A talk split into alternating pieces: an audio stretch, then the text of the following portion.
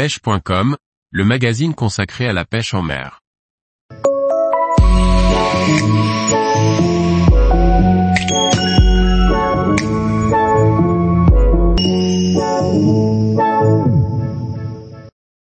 Pêche du brochet en début de saison, savoir observer la nature. Par Julien Lecouple. Encore quelques jours avant la reprise de la pêche en deuxième catégorie. La recherche des carnassiers en eau douce, et plus particulièrement celle du brochet, peut enfin reprendre. Mais que se passe-t-il dans la nature au printemps? Quelles informations pouvant servir aux pêcheurs la nature lui donne-t-elle? Bien souvent il est pour le moins hasardeux de faire des généralités, de produire des discours pleins de certitudes. Cela est particulièrement vrai en ce qui concerne la pêche. Si nous ne connaissions ne serait-ce que la moitié du comportement des poissons cela rendrait notre passion certainement moins intéressante.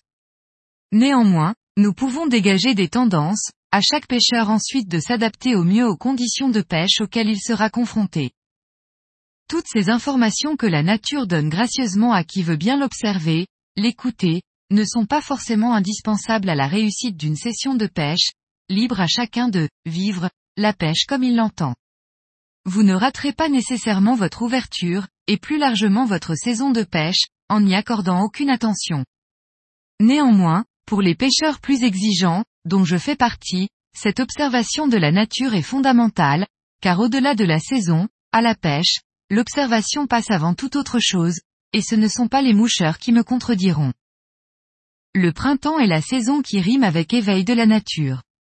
Considérer ce qu'il se passe au bord, sur et sous l'eau peut être d'une grande aide quant à l'angle d'attaque que nous pourrions vouloir donner à notre pêche. Essayons de dresser une liste non exhaustive de paramètres à prendre en compte. Au moment de l'ouverture, le brochet a frayé depuis quelque temps déjà. Nous allons uniquement faire référence à ce poisson puisque d'autres carnassiers comme le cendre, en fonction de la situation géographique, n'a pas encore terminé son processus de reproduction. Il en est de même avec le black bass. Notons que ces deux poissons sont particulièrement vulnérables à l'ouverture de la pêche, car les mâles des deux espèces, ont pris place sur des nids, souvent dans des zones peu profondes, et protègent farouchement les œufs de tous les agresseurs potentiels, leurs y compris. Le mieux est de tout faire pour les laisser tranquilles. Les brochets ne se sont peu ou pas alimentés pendant toute la durée de leur reproduction. Une période qui sollicite énormément les poissons d'un point de vue énergétique. Au sortir de cette période, achevée depuis des semaines déjà, ils ont donc un réel besoin de se retaper, et pour cela, reprendre une activité alimentaire fréquente et régulière.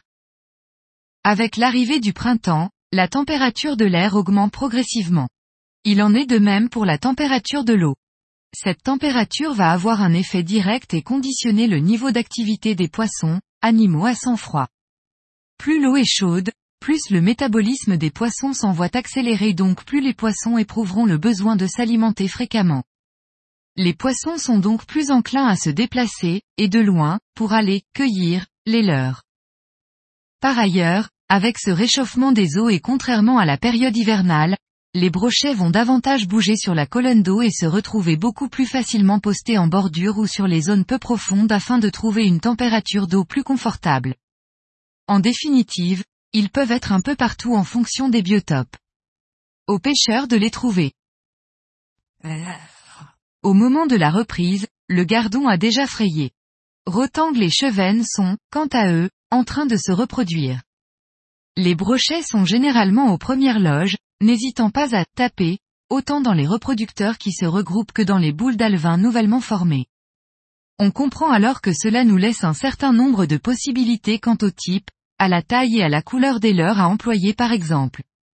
À noter que les perches, elles aussi, profitent de la situation en se focalisant sur les alvins. Elles deviennent alors elles-mêmes des cibles de choix pour le brochet. Par ailleurs, Beaucoup d'autres animaux évoluant en lien direct avec le milieu aquatique sont en pleine reproduction. Si les crapauds étaient déjà à l'œuvre dans les mares et plans d'eau dès la mi-mars, les grenouilles, vertes et rieuses pour ne citer qu'elles, quant à elles, sont en plein dedans. Les ébats se déroulant proches des berges, il est là un élément à ne pas négliger justifiant à lui seul une pêche de bordure.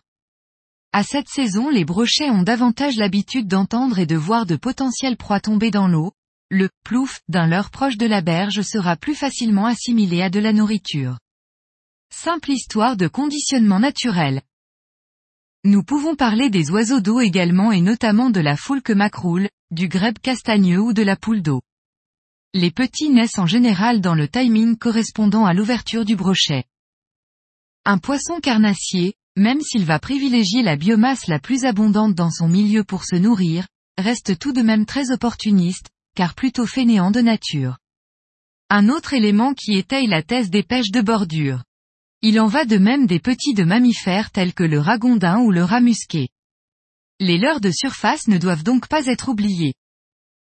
Effectivement, ils n'ont pas été sollicités depuis plusieurs mois, leur niveau de vigilance, lié directement au conditionnement pavlovien, leur égale piège, est donc au plus bas. Le printemps est pour moi la saison de tous les possibles.